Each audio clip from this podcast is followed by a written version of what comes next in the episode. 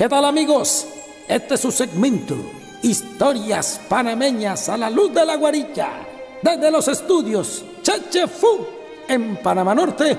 Arrancamos con la primera parte de La Puerta de Arriba de Rogelio Guerra Ávila, Premio Nacional de Literatura Ricardo Miró, categoría novela, año 2016. Iniciamos. Primera parte. Sogamoso, Colombia, 1989. El 15 de enero, poco antes de las 10 de la mañana, una ambulancia de la Casa de Retiro El Buen Estar se estacionó en el 1640 del barrio Chicamocha.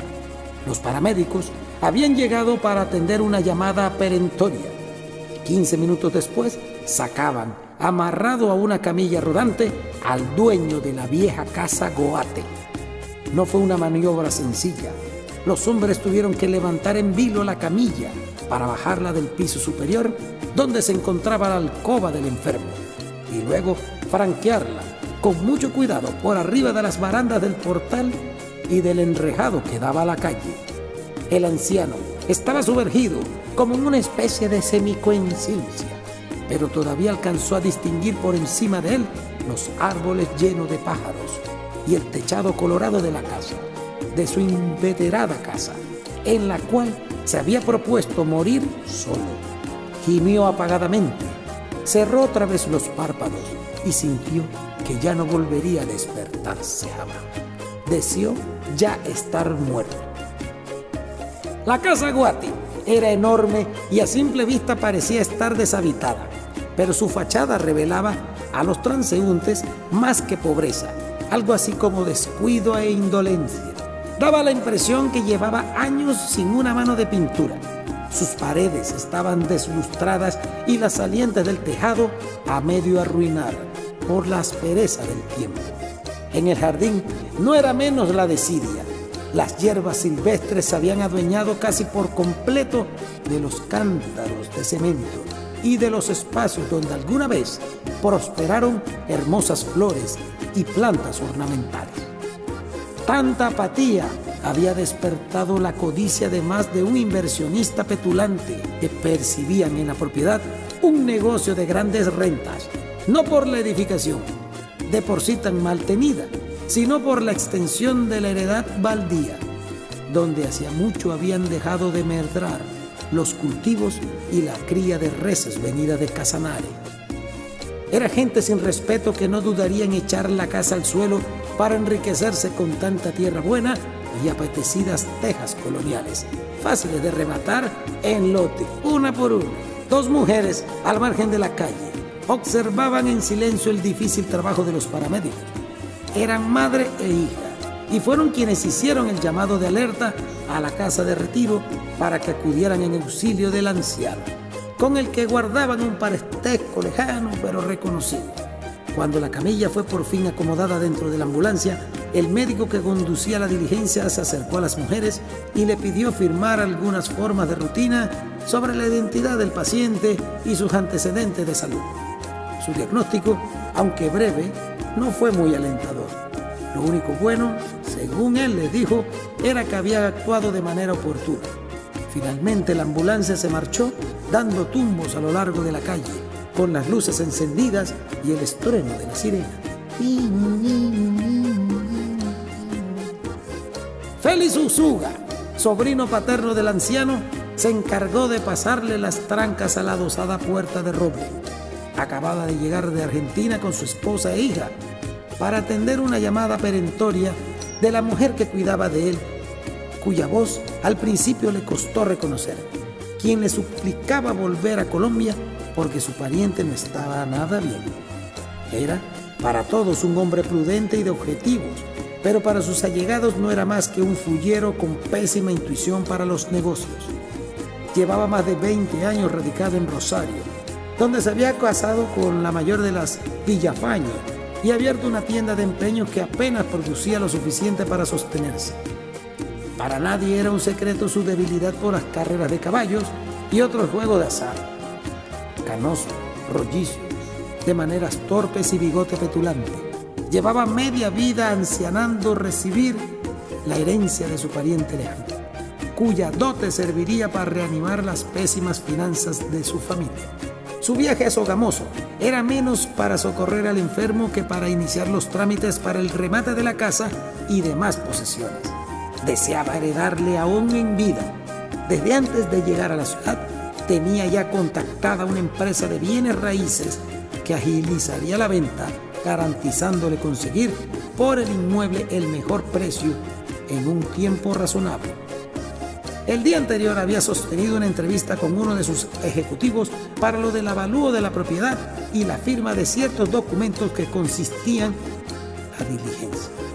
De modo que mientras él se ocupaba del tema de la venta, a su esposa e hija le tocaba formalizar el, el internamiento del tío en el albergue privado.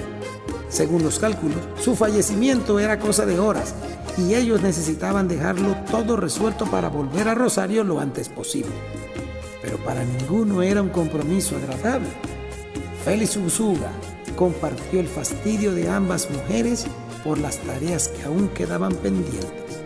Seré franca, aunque suene indolente, dijo la muchacha de muy mal modo, mirando el reloj en su muñeca. Me disgusta todo esto, quiero volver. No demoraremos, dijo la madre después de limpiar con pañuelo el sudor de sus labios. Al menos tanta molestia resultará provechosa, ¿no? Félix Usuga dijo con lentitud o con voz casi distinta. Lo que demoremos en realidad ya no es lo de menos. Ahí donde lo llevan va más muerto que vivo. Casi seis meses tomó la venta de la casa. Luego del avalúo, la propiedad fue parcelada a sugerencia del agente inmobiliario, pues de acuerdo a su experiencia era la manera de sacarle mayor provecho y en menos tiempo. Primero, se vendieron las tierras cimarronas donde estuvieron hasta mediados del siglo XX las plantaciones chúcaras y menesterosas de la familia Usuga. Las consiguió a precio de remate un consorcio holandés que ensayaba desarrollar un ambicioso y prometedor proyecto agroturístico. La vivienda, en cambio, no levantó el mismo entusiasmo debido al mal estado de su estructura y los pocos interesados que se sentían atraídos por la espaciosa y antigua se desencantaban apenas la visitaban. Por eso, cuando un joven matrimonio de Bogotá hizo una oferta razonable por la casa, no hubo necesidad de entrar en negociaciones improductivas ni en regateos. Los términos y la cuantía fueron aceptados de inmediato. Fue así como la legendaria casa Goate pasó a manos de los Echendía Villalaz. Eran para todo el mundo una pareja feliz. Damián Echendía, con el esposo, tenía un poco tiempo de haberse graduado como ingeniero civil en los Estados Unidos, cuando recibió una atractiva oferta laboral de una de las compañías constructoras más importantes de Colombia, debido a los trabajos de reparación del conjunto de puentes erigidos a lo largo de la carretera Bogotá-Chiquinquirá-Barichirá. Había sido asignado como supervisor de obras, lo cual lo obligaba a radicarse en la zona. Sofía Villalaz, su esposa, era panameña, natural de Los Santos e hija de un comerciante de telas con operaciones en la zona libre de Colombia. Era la tercera de cuatro hermanos, encantadora y gentil, cuya familia sobrellevaba con decoro las emergencias de la difícil situación en su país. Damián Echendía, en cambio, era hijo único de padres divorciados y había llevado una vida bohemia como estudiante de la North Carolina Statex University. Era de carácter impulsivo y radical, pero paradójicamente también fue muy centrado en todos sus actos. Se conocían desde niño, pues los padres de ambos sostuvieron relaciones comerciales durante muchos años. Habían dejado de verse desde la escuela primaria hasta que él viajó a Panamá para fungir como padrino en la boda de unos amigos en común. Tuvieron un noviazgo breve e intenso. El matrimonio se celebró en la iglesia Nuestra Señora de Chinquinquirá en abril e hicieron el viaje de luna de miel Aruba y las Bahamas. A su regreso, Sofía Villalaz descubrió que estaba encinta desde hacía dos meses. Cuando las familias de ambos supieron de su interés por la vieja casa colonial en Sogamoso, hicieron una fuerza común para ayudarlos a adquirirla. La suma solicitada como precio base era conservadora, pues según les reveló el agente de bienes raíces, los dueños radicaban en el extranjero y les surgía salir de ella para resolver una serie de apuros económicos. A pesar de la parcelación de la finca, la casa conservó un espacio de tierra adecuado para los jardines laterales, lo cual había quebrantado la elegante fachada, pero sin deslucir la nobleza de la edificación. El patio posterior, en cambio, era el más amplio y su nuevo palenque había sido levantado varios metros más allá de donde alguna vez estuvo la cuadra de los animales domésticos y la chichería clandestina. De modo que la pareja recibió la sorpresa feliz durante un almuerzo organizado en la casa de los padres de él en Bogotá, donde le hicieron la entrega simbólica del documento que los legitimaba como propietarios. En la misma reunión, como un gesto de reciprocidad, Sofía Vialas hizo la notificación pública de su embarazo. La mudanza definitiva, prevista para las navidades de ese año, tuvo que ser adelantada para comienzos de septiembre, aún sin haber culminado la remodelación, porque la empresa constructora que le ofreció a Damián Echendía la gerencia de la nueva sede departamental de sus oficinas en Tunja, le pusieron como condición principal que asumiera el cargo de inmediato para reorganizar las operaciones y a los empleados. Llegaron a Sogamoso un poco antes del mediodía, procediendo un convoy de dos camiones de carga donde traían embalados el menaje y demás enseres para hacer habitable la casa. Aunque habían estado allí al menos tres ocasiones anteriores, en un principio se les complicó dar con la dirección que llevaba anotada en el mapa de viajeros, hasta que lograron reconocer el camino de acacias sin indicaciones viales, al final del cual se distinguía el inmenso y sombrío tejado colorado. La restauración de la casa Guate avanzaba a buen ritmo. Por todas partes hormigueaban obreros con sus herramientas y andamios y materiales de construcción apilados en los derruidos jardines. La edificación poco a poco parecía recuperarse de su abandono. El agente de bienes raíces se le había adelantado para organizar lo de la entrega formal de la casa. Salió hasta la calle a recibirlos con su estruendosa cordialidad y saludo a ambos con un apretón de manos ceremonioso y exagerado. Sofía, que ya andaba en el séptimo mes de embarazo, necesitó ayuda para salir del carro. Llevaba en brazos un simpático perrito de aguas que era un regalo de su esposo para que le hiciera compañía mientras él estaba ausente durante el día. Todos admiraron, embelesados, el impresionante resurgimiento de la estructura como en sus mejores días. Ya no parece más una casa triste, dijo Sofía de buen talante. Ha ido perdiendo lo mucho que tenía de húmeda y de abandonada. Ha sido una excelente inversión, dijo gozoso el vendedor, al darles paso y pedirles que entraran para firmar algunos papeles. Adentro, las habitaciones estaban completamente desmanteladas, con reguero de desperdicio por todas partes, pero era notable que rápidamente comenzaba a tomar forma. El tenue resplandor de la mañana iluminaba el recinto desvalijado de la sala a través de los altos ventanales que le hacían parecer un gran aparador de botica. Luego de una somera inspección por los alrededores y de hacer algunas preguntas al encargado de la obra, se reunieron alrededor de un mesón de trabajo para revisar los oficios pendientes. Mientras Damián le hacía un escrutinio final a los papeles, el vendedor le hizo un recuento de lo poco que sabía acerca de los antiguos propietarios de la casa. Finalmente, se excusó por no saber más. Es todo lo que puedo contarles, les dijo. Soy cartagenero y hace menos de un año que me mudé a esta ciudad. Y al menos sabe por qué se llama Casaguate, que eso sabe Damián. Es un nombre fuera de lo común. El vendedor se escogió de hombros y le dijo, ni idea, sería el apellido de quien la construyó o algo así. Eso sí, la casa fue levantada hace más de 100 años, creo que a finales del 19 o poco antes. Y es más, es una verdadera reliquia arquitectónica. Ustedes son realmente afortunados porque muchos andaban detrás de ella. Por eso me encanta, dijo ella con suspiro mientras acariciaba al perrito que dormía en su regazo. Sofía Villalaz era grácil y alta, de rasgos afilados y ojos verdes. Tenía una belleza natural acentuada por el esplendor de su avanzada maternidad, pero a primera vista lo que más cautivaba en ella era su aire de sosegado misterio. Eran pocos los que se rendían de inmediato por sus maneras gentiles y su exquisita piel morena. También encantaban su gracioso semblante y su abundante cabellera negra. Cerca de la ventana, Sofía observó el trabajo de dos hombres que se desmochaban los arbustos que prosperaron sin control en el patio posterior. Poco a poco, de abajo, de la enramada bárbara, iban emergiendo las ruinas de una antigua construcción.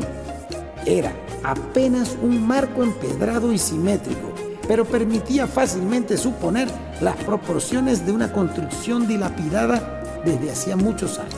Alguien me dijo que existió ahí una chichería clandestina que fue arrasada por un incendio.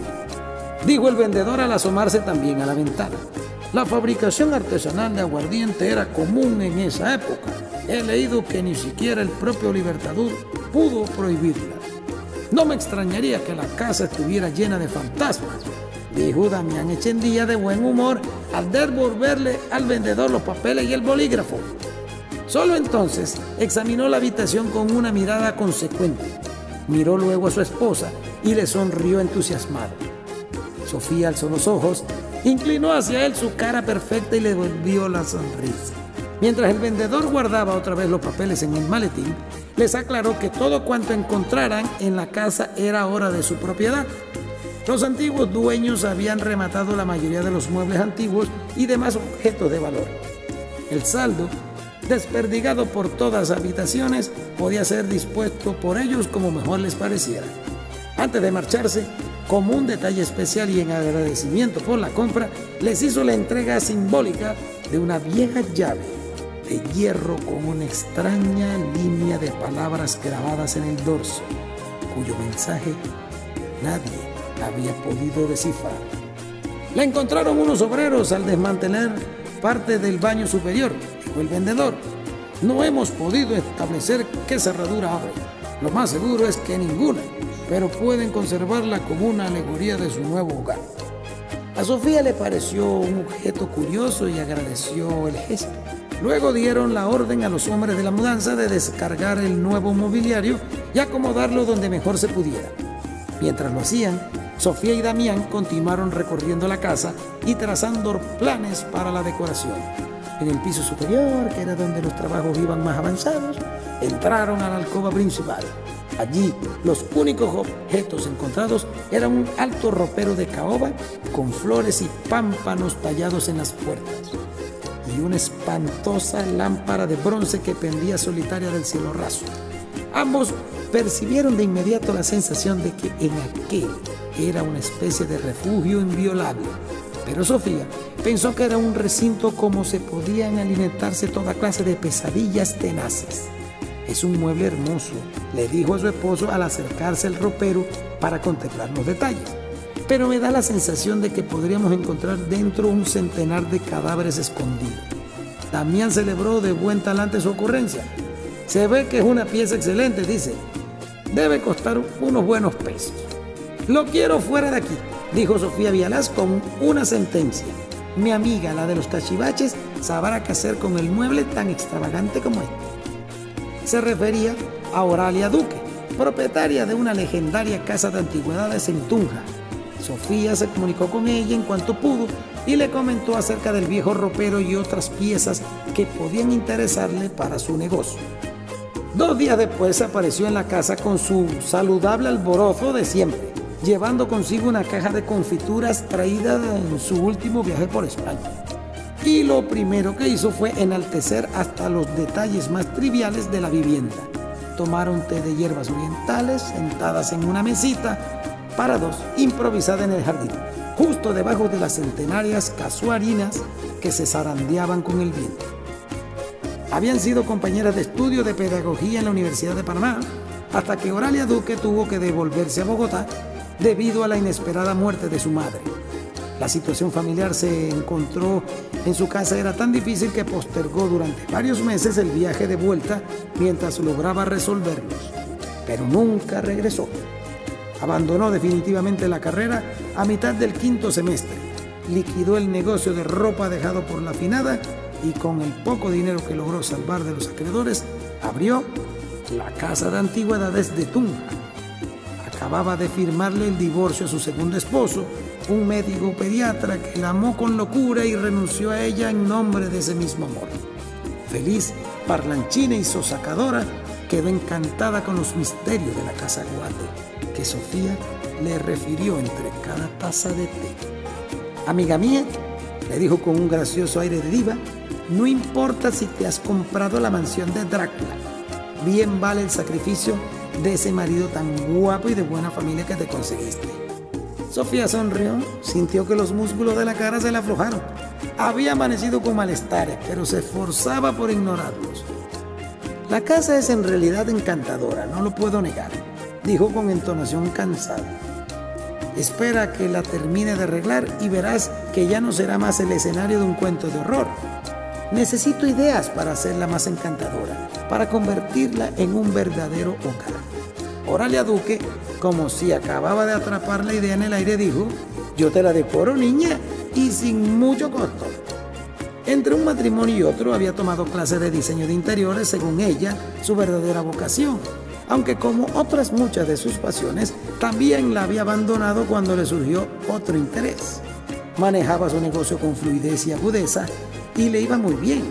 Era famosa en su círculo social por su genial torpeza y sus indolentes escrúpulos.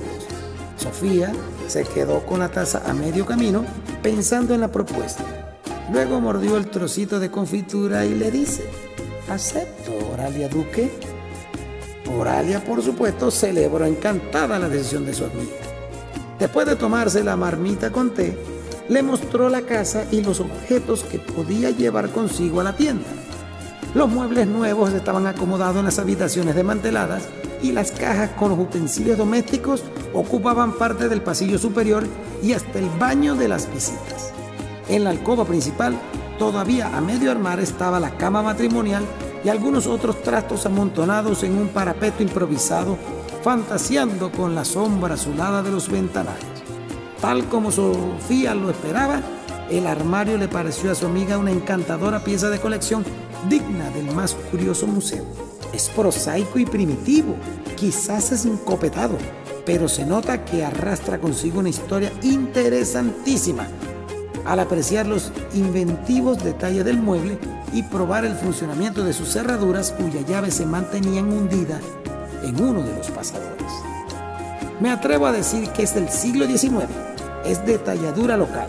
Lo sé por lo primario de sus dibujos, realizados con herramientas artesanales, lo cual no es ningún desmérito. Está muy bien conservado, aunque se nota que nadie se ha esmerado por ello.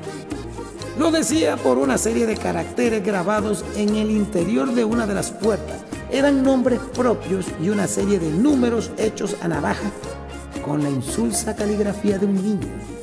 Creo que dice Jacobo, Elías y Calixto. Y aquí algo que pudiera ser una fecha.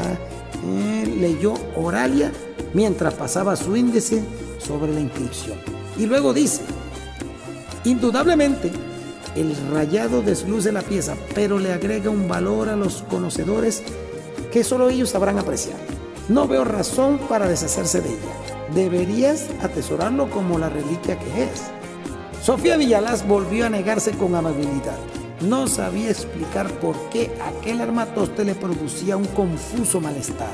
En un principio pensó que podría ser el tibio olor añejo que trascendía de su interior. Luego entendió que otras debían ser las razones de su adversión.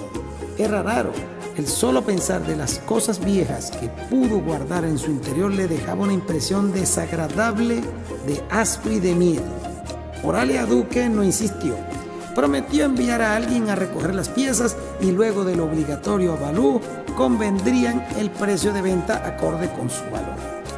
No sería, según su criterio, difícil ubicarlo manejaba una lista de clientes selectos que de seguro mostrarían gran interés por todas las piezas. Al término de la visita, Sofía acompañó a su amiga hasta la puerta de la calle para despedirla. En su mirada relumbró una generosa y alegre gratitud. Acordaban una nueva reunión, pero uno de los albañiles las interrumpe.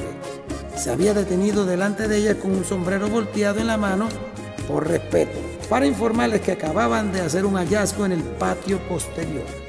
La pala mecánica con la cual removían los rastrojos había tropezado y dejado al descubierto un muñón circular de piedras apenas visibles por la breña. Los hombres lo rodearon para observarlo con asombro. Era un pozo de mediana hondura sellado por una losa de cemento que la pala mecánica había roto en dos pedazos. No era, según los entendidos, un elemento raro en una casa tan antigua como aquella, debido a que los primeros habitantes abastecieron del agua de los aljibes hasta que fue construido el acueducto local. Para comprobar su profundidad, uno de los hombres dejó caer una piedra dentro del dilapidado agujero. Cayó sin el menor ruido, como en el fondo de un abismo. Oralia se sintió maravillada con el hallazgo. Sofía, en cambio, experimentó la misma extraña aversión que le producía el ropero. Palideció y con un gesto de ambas manos dio la orden de volver a sellar el agujero. Mejor lo mantenemos tal cual estaba, dijo. No quiero que quede la menor señal de su existencia. Con estas palabras cerramos la primera parte de esta historia interesante, La Puerta de Arriba, Rogelio Guerra Ávila, Premio Nacional de Literatura Ricardo Miró, categoría novela, 2016. Este es su segmento, Historias Panameñas a la luz de la guaricha, en directo desde los estudios de Chechefu, en Panamá Norte, Juan Heraclio Torrente, en la narrativa. Hasta la próxima. 喔呦